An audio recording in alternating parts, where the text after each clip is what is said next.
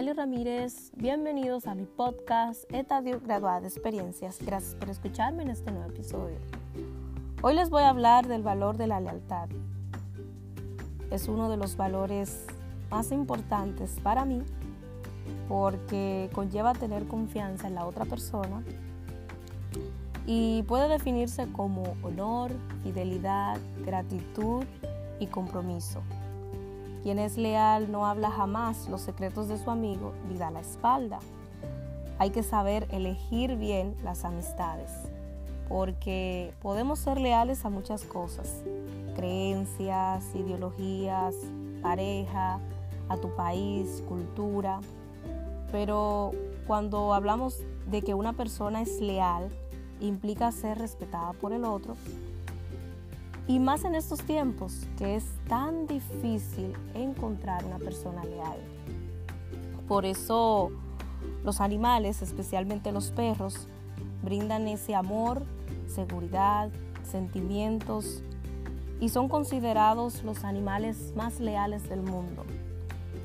El perro es el mejor amigo del hombre, también los caballos, los gatos, porque cuidan y protegen los seres humanos y las acciones o el comportamiento te va a caracterizar como una persona leal.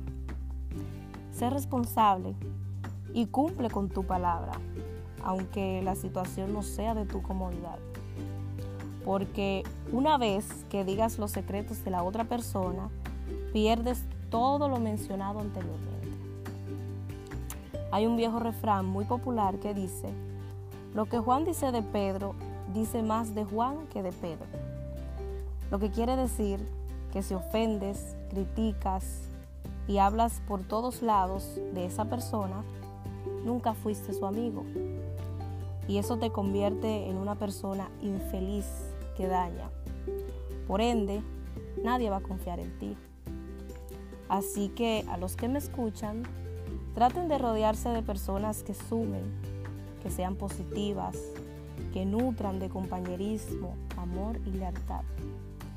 Que se emocionen más que tú cuando te suceda algo bueno y en los momentos no tan buenos estén ahí apoyándote como siempre.